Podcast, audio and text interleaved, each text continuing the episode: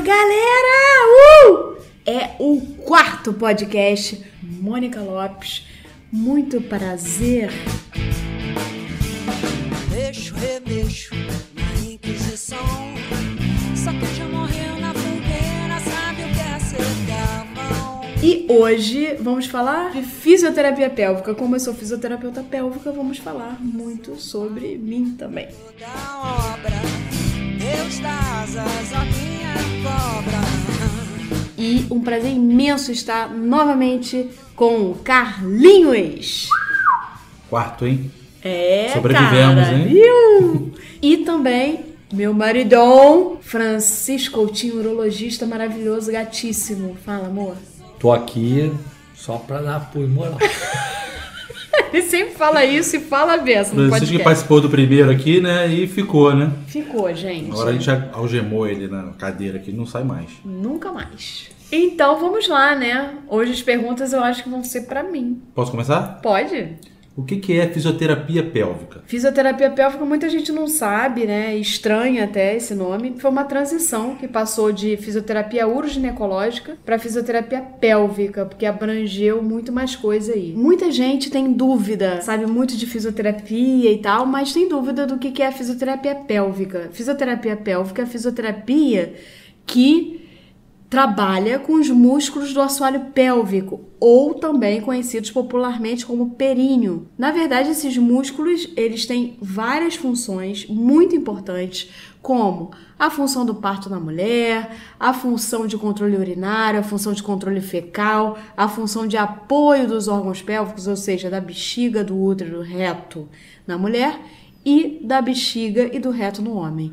E esses músculos, eles vão no homem, desde a altura do saco escrotal até o ânus, e na mulher, desde a altura ali do pubis até o ânus. Eles são músculos da base da pelve, do chão da nossa bacia. Agora vocês conhecem o seu períneo. Já viu, já avaliou? É importante, porque a gente malha tudo, malha bíceps, malha tríceps, malha perna, malha bumbum e o períneo. Quanta gente aí chega lá no consultório e fala assim: Mas eu não tô entendendo, eu sempre malhei a vida inteira e a musculatura do períneo não tá legal. E às vezes tem incontinência urinária, né, uma perda de urina ou uma perda de gases, de fezes, por conta disso, uma musculatura que não tá equilibrada. Então, gente, vamos lá, né? Vamos investir na saúde, investir na qualidade de vida. Muito bem, uma boa definição, né? Já introduziu o nosso povo num geral. E agora a gente vai fazer pergunta, né, Francisco? É, é, eu achei interessante uma coisa que você falou, Mônica, sobre trabalhar essa musculatura. Eu acho que toda mulher deveria ter uma, uma ideia do seu status perineal. Ou seja, como que é o seu períneo? Ele é forte, ele é firme? Né? Então, as mulheres não deveriam procurar, isso é um ponto de vista meu, as mulheres não deveriam procurar a fisioterapia pélvica quando tem uma disfunção, quando tem algum problema. Elas deveriam procurar a fisioterapia pélvica na mais tenra idade e aprender desde então quais são os exercícios que ela deveria fazer para fortalecer esse grupamento muscular. É isso que eu, que eu enxergo, porque na prática clínica, cada vez mais eu vejo mulheres jovens atletas até, não são mulheres sedentárias, mulheres que fazem pilates, que fazem corridas, que fazem isso, com perdas urinárias, com vários sintomas, porque nunca trabalharam a musculatura certa. Isso é- eu acho que você falou extremamente importante. Por quê? Porque a mulher, né? Você falou, a mulher deveria procurar, né? Você não falou o homem. Mas já tem uma questão anatômica aí que fala a favor do períneo masculino. A nossa anatomia é diferente. Acho importante essa questão de você destacar a mulher numa avaliação do seu status perineal, de como está o seu períneo, porque nós, anatomicamente falando, nós temos um períneo mais frágil. Porque quando a gente vai ver, é uma banda de músculos ali, né? Embaixo ali da nossa pelve. E a gente tem três falhas anatômicas ali, que são importantes, óbvio, né? Que é a uretra, que é o primeiro orifício, depois a vagina, o segundo orifício, e o terceiro, que é o ânus. Isso faz com que o nosso assoalho pélvico, o assoalho pélvico de nós mulheres, fique um pouco mais frágil. E somado a isso, a questão das gestações e a questão mais para frente do climatério e menopausa, que acabam diminuindo o colágeno, elastina, deixando a musculatura mais flácida. E é, já deixo aqui o recado de que é muito comum, por exemplo, a gente ver uma mulher mais né, 50 a mais ter uma perda de urina, mesmo que seja bem suave, mesmo que seja esporádica, e isso é já definido como incontinência urinária, mesmo que seja de vez em quando perde urina tossindo. Isso é comum, mas não é normal, né, Francisco? Não. Francisco é urologista e pode falar que isso não é normal. Não, qualquer perda urinária ela é considerada um quadro de incontinência urinária. E deve ter E- tratamento. E tem tratamento.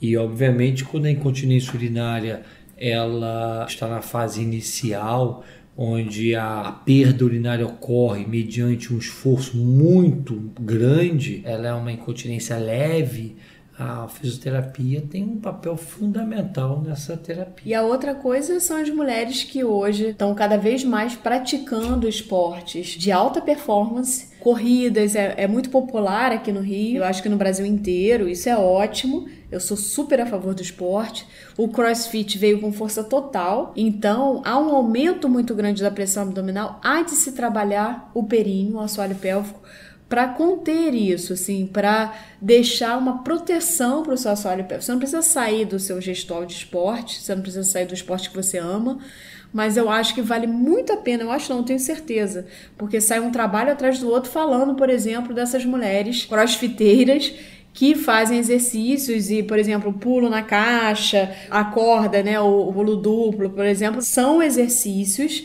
que podem levar a uma perda urinária é, com mais frequência. E isso a atleta diz. Ela fala sobre isso. Nesses artigos tem relato disso. Do gestual do CrossFit são os dois exercícios que o bicho pega, né? Que realmente tem perda de urina. O que que leva as mulheres, em especial, ao consultório do fisioterapeuta pélvico? Bem, sem dúvida, o que eu mais recebo no consultório são as pacientes para preparação do parto e pós-parto, preparação do períneo, e a gente não trabalha só isso, né? A gente trabalha o assoalho pélvico é sempre o foco, mas no caso especial da gestante, a gente trabalha a respiração, a gente trabalha alongamento, trabalha até um pouco com essa questão do empoderamento, né? Porque eu acho que quando você ensina para essa paciente o, o- a massagem perineal para diminuir as chances de laceração, você trabalha com outras ferramentas que acabam ajudando a entender um pouco essa saída do bebê e tal. Ela consegue sentir mais o que ela vai passar pela frente, ter mais tranquilidade. A gente conversa muito sobre isso, né? Sobre essa questão da dor, da dor ser mental, né? Um processo mental. É um processo onde a gente pode exacerbar muito se a gente ficar apavorado e tensionar toda a musculatura, e pode atenuar muito se a gente receber esse processo, que é um processo lindo da gestação e do parto, como um processo festivo, um processo de recepção que deve ser em festa, né, e não apavorada. Essa dor ela tem um porquê, ela ajuda o corpo, ela tem toda uma modificação corpórea, toda uma enxurrada de acontecimentos corporais, então ela tem um porquê, mas se a mulher se apavorar muito e se deixar levar, que não, não digo que é fácil, porque a gente vive numa sociedade cesarista, onde 84% das mulheres né, no privado fazem cesárea e 40 ou mais das mulheres na rede pública experimentam a cesárea, só não experimentam mais, talvez, por falta de recurso.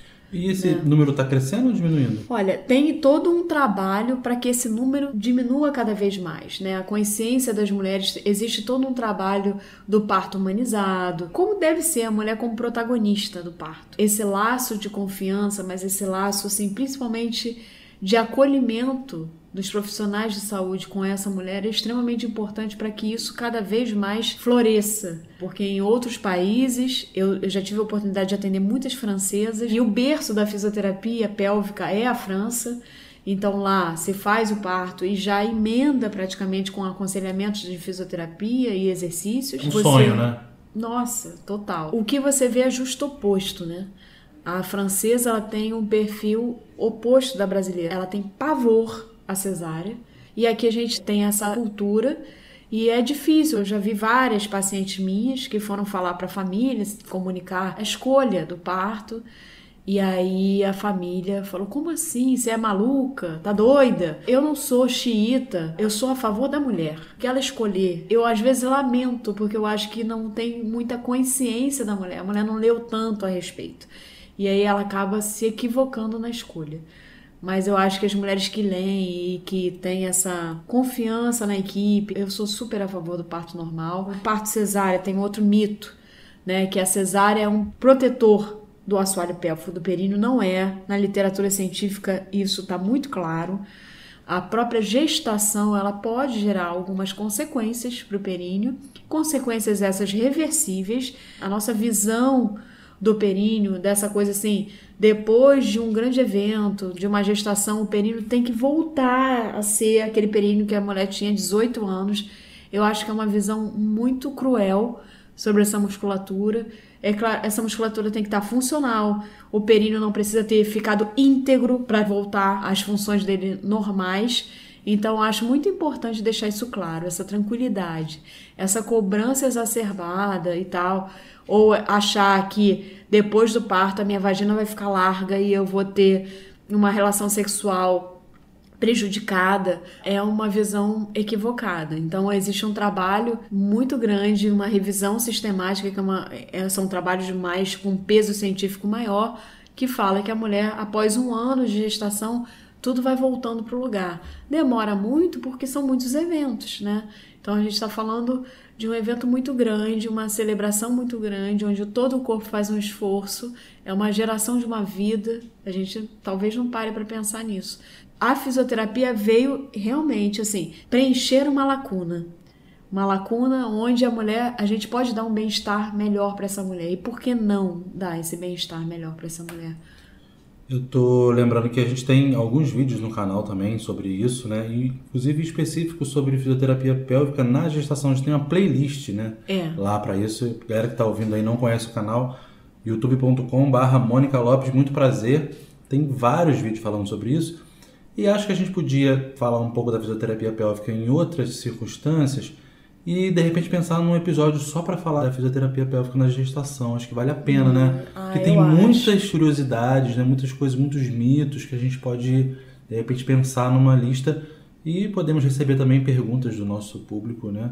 Galera que quiser mandar perguntas pra gente para um próximo podcast só sobre fisioterapia pélvica na gestação. né? Ah, acho ótimo. Esse ano foi um ano importante porque a fisioterapia pélvica foi o primeiro encontro dentro do CIAParto, que é o maior simpósio, assim, é o simpósio internacional de assistência ao parto.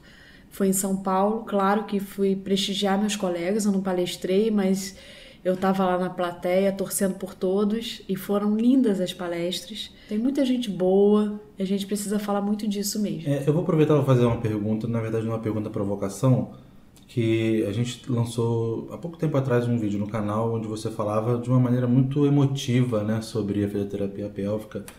E esse profissional em especial, ele tem uma lida diferente, né, com os pacientes, né? Fala um pouco disso, acho que acho tão bonito quando você fala, acho que cabe aqui, né?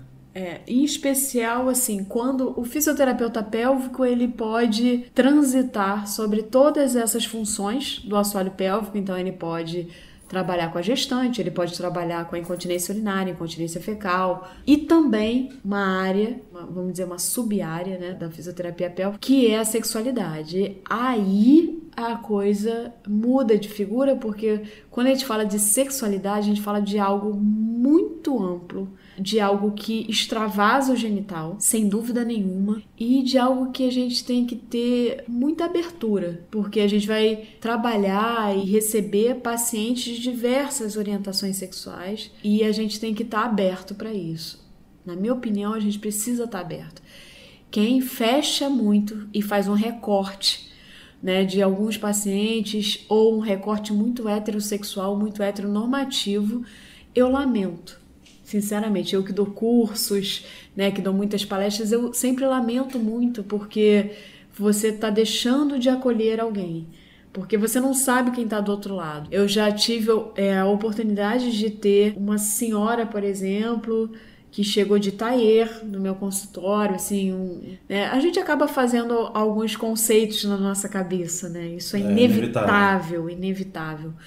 Mas quando você está aberto, você está aberto a quebrar conceitos.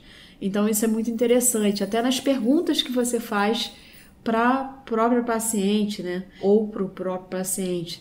Então ela chegou e tal, e a queixa era uma incontinência urinária, uma perda de urina. Porém, como nós tratamos do assoalho pélvico, nós perguntamos sobre tudo, todas as funções. E uma das funções é a função sexual.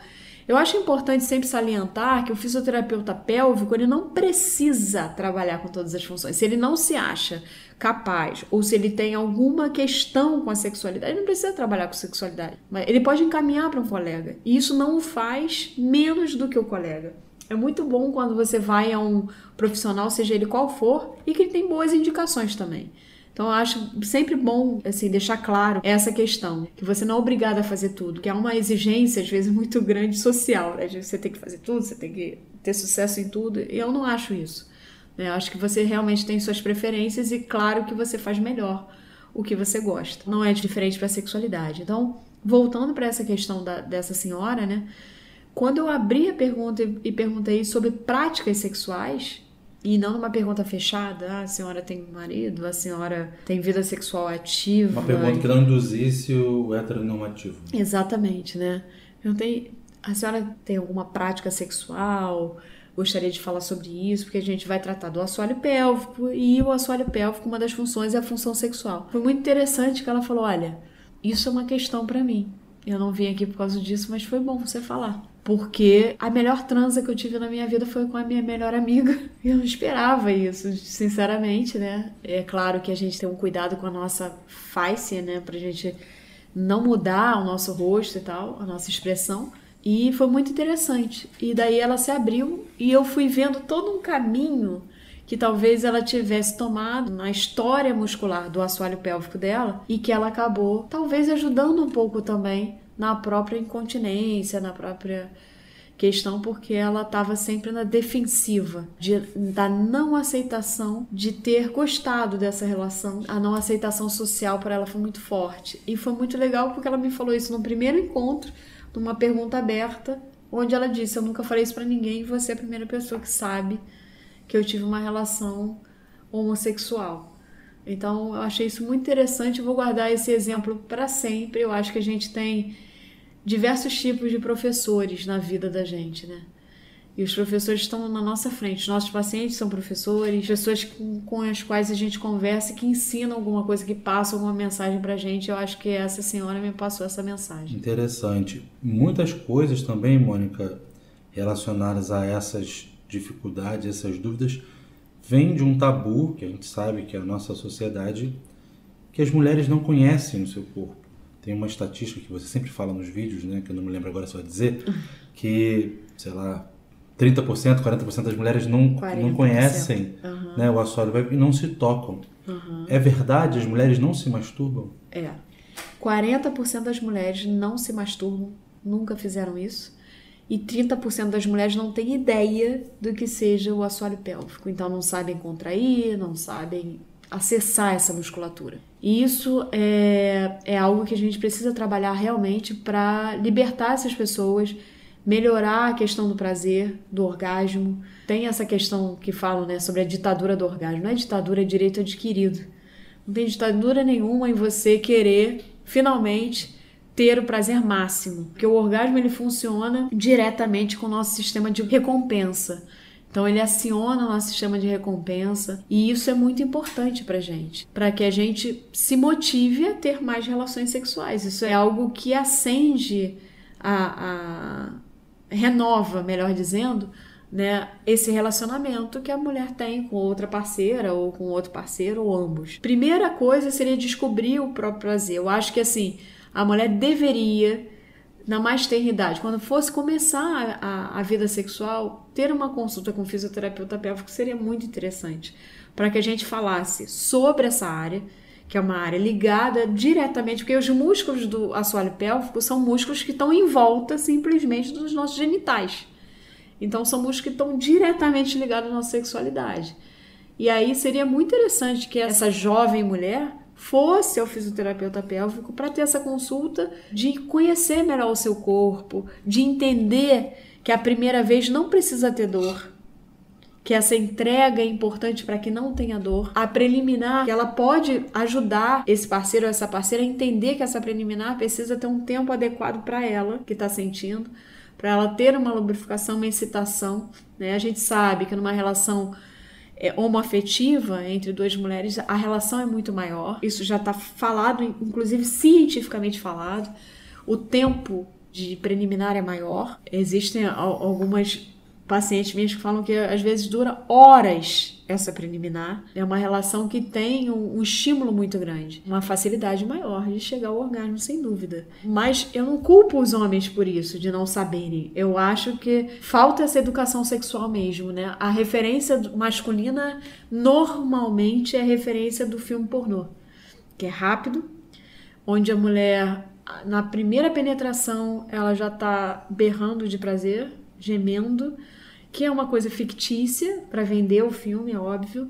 Hoje existem alguns filmes que retratam um pouquinho melhor essa realidade, mas que a mulher precisa ter uma orientação até para ver o filme, para entender que esse tempo é um tempo cinematográfico e não um tempo da vida real. Teremos um podcast sobre isso, né? Teremos, tá sobre pornografia, aqui. exato. Eu encaro, Mônica, a fisioterapia pélvica como assim o Viagra feminino. Nós nessa última década tivemos a grande revolução da chegada do comprimido para o homem e nós não temos absolutamente nada né, para compensar essas mulheres com a sua qualidade sexual. Várias pesquisas buscam um medicamento para melhorar o prazer feminino, mas o prazer é muito mais complexo porque a medicação oral masculina ela não interfere no prazer em si ela apenas dá condições de uma ereção melhor, ou seja, uma, algo hidráulico, é um relaxamento vascular. E o orgasmo feminino ele depende de inúmeros fatores, né?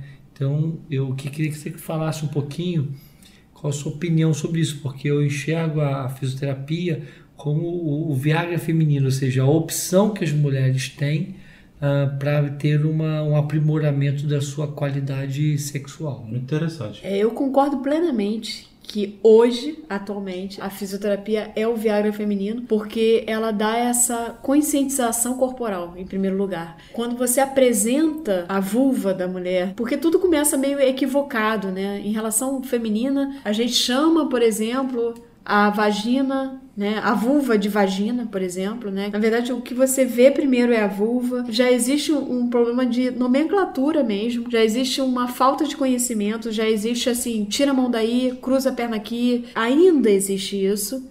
De fato, existe a questão do tabu do ímen, como se fosse assim um tampão, como se fosse aquilo realmente ainda o selo da, da virgindade. Eu há pouco tempo foi até você que me passou, né, Fran?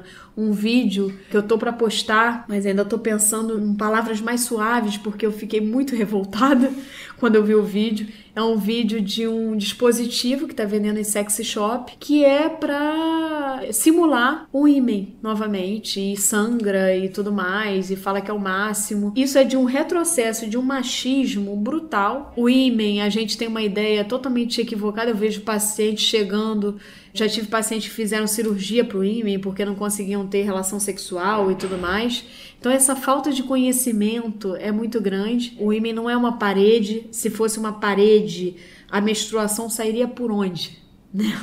Então, o ímã é elástico, ele se modifica até o parto, ele pode se modificar muito pouco. Você, você sempre relata a grande dificuldade que muitas mulheres têm de obter o orgasmo, né?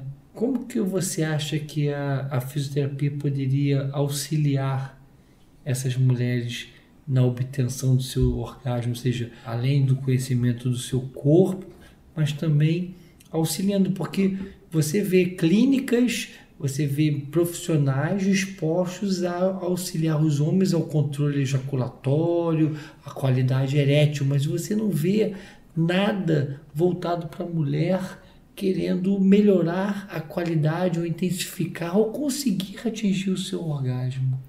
Na verdade, você não via, né? Isso vem mudando, né, Fran? Eu tenho uma abordagem muito focada para a sexualidade e a sexualidade, ela abrange também, obviamente, o prazer. E o prazer, para mim, é o foco principal. Por exemplo, se eu atendo uma paciente que tem vaginismo, o foco não vai ser a penetração apenas. O vaginismo o que, que é? Uma contração involuntária dos músculos do início da vagina, que pode não permitir uma penetração do pênis e tal. Então essa mulher ela tem muita dor na tentativa de uma penetração. Pode ser do pênis, de um absorvente interno, né? E no ginecologista fica impossível. E sempre geralmente o foco dessas mulheres é justamente melhorar para ter a penetração. A coisa incomoda mais, a gente vê isso, quando no relacionamento. Ou ela já está casada há muito tempo e não consegue ter a penetração, né? Ou ela vai, ela quer ter filhos, enfim. E isso é muito importante, assim. É, eu não foco só lá, é, na penetração, eu foco assim, o final do trabalho é o orgasmo, o final do trabalho é o prazer. E como você mesmo falou, né, a fisioterapia é o Viagra feminino de fato. Por quê? Porque a gente tem uma abordagem de educação em saúde, a gente tem uma abordagem de tirar um mito de que o orgasmo tem que ser vaginal. Não, o orgasmo é o contrário. Isso, isso daí é balela. O orgasmo, ele é clitoriano. 20% das mulheres têm um orgasmo vaginal. 82, né, 20, menos que 20, 82% das mulheres têm um orgasmo por conta do clitóris. E o clitóris não é só aquela pontinha, né? O clitóris vai para dentro da vagina, então sempre ele é responsável. Quando você trabalha com a musculatura do assoalho pélvico, a musculatura que está em volta dos genitais, você acaba ajudando a ereção do clitóris, você acaba ajudando a lubrificação, você ajuda o conhecimento dessa mulher você ajuda nesse controle, você estimula essa mulher a se conhecer através de exercícios, né? Exercícios de toque, exercícios que ela pode fazer com o parceiro ou com a parceira, de aumento da sensação. Então, tudo isso é muito importante. Por isso, realmente você tem toda a razão que a fisioterapia é o Viagra feminino no momento, porque até então a ciência não conseguiu ter um Viagra, ter uma medicação para isso. Né? As medicações não tiveram sucesso, então a fisioterapia é o que há de melhor realmente para melhorar o prazer feminino. Bem, é um assunto também muito extenso, né? A gente tem vários vídeos falando sobre isso no canal, né? youtube.com.br Mônica Lopes Muito Prazer.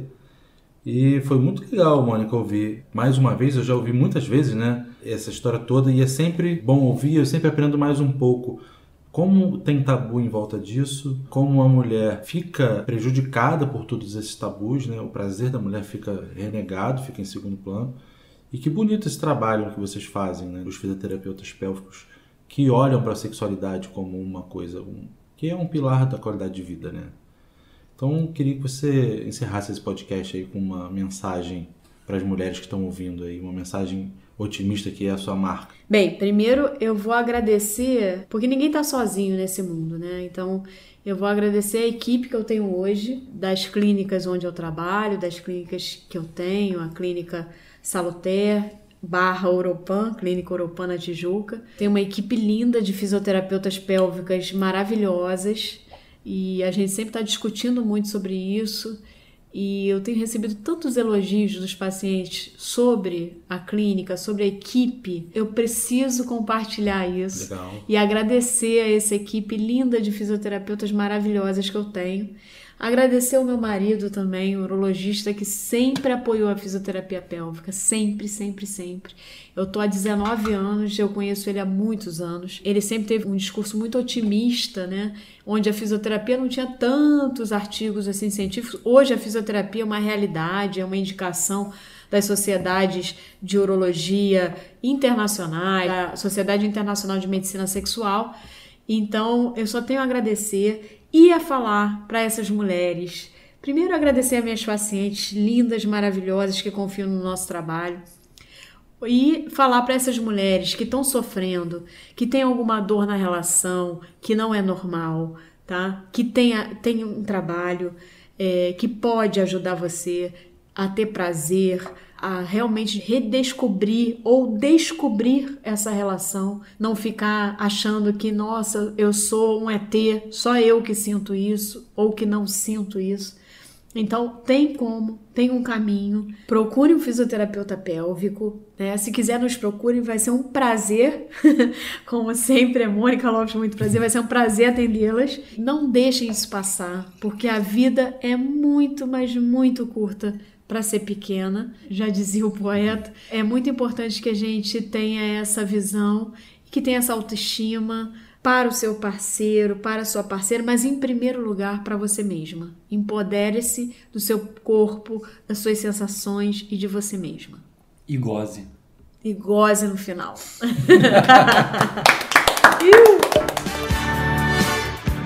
Chegamos ao fim de mais um episódio. Esse episódio interessantíssimo. E vamos dar aqui os recados para quem quiser entrar em contato com Mônica Lopes. Como é que faz? Qual é o melhor canal, Mônica? Melhor canal Instagram, arroba Mônica Lopes Muito Prazer. Também o site da clínica, www.salutaire, se escreve salutaire.com.br. Também pode ir lá no canal conferir no YouTube Mônica Lopes Muito Prazer. Todos esses vídeos que a gente tem co- comentado, tem muito, muito mais coisa, né, Carlinhos? A gente tem bastante vídeo né, sobre esse assunto no canal. Tem muita coisa legal lá, muitas perguntas, muitas respostas, né, um bate-papo lá nos vídeos. Vale a pena conferir. Agradecer aqui a Clínica Salutera pelo apoio aí no nosso podcast, que dure muito, né? E vai durar. Então, um abraço pra galera aí. Tchau, tchau. Um abraço, mulherada, e saúde pra gozar no final. Quero luxo, nem lixo. Quero saúde pra gozar no final. Não quero luxo, nem lixo. Meu sonho é ser imortal, meu amor. Não quero luxo, nem lixo. Quero saúde pra gozar no final.